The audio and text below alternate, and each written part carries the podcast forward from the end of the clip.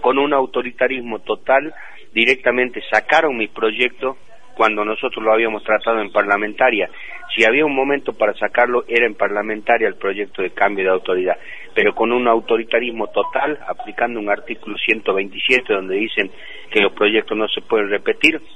En este caso no se repitió en ningún momento, nunca presenté un proyecto de este tipo de cambio de autoridad, este, así que aplicaron un artículo que no se no se adecua a, a, lo que a lo que fue presentado.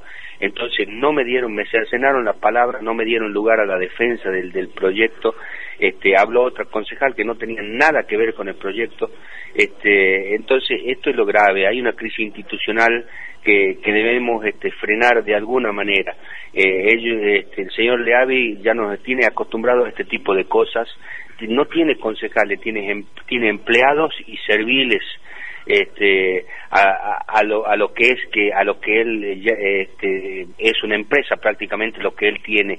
Es un patrón de estancia lo ejerce el, el, autoritarismo total y lamentablemente quiere hacerlo con todo. Y acá estamos en una época de democracia. Nunca había vivido lo que viví ayer en el Consejo Deliberante. Una falta de impunidad total este, que, que refleja a las, a las claras este, autoritarismo de, las personas de LEAVI.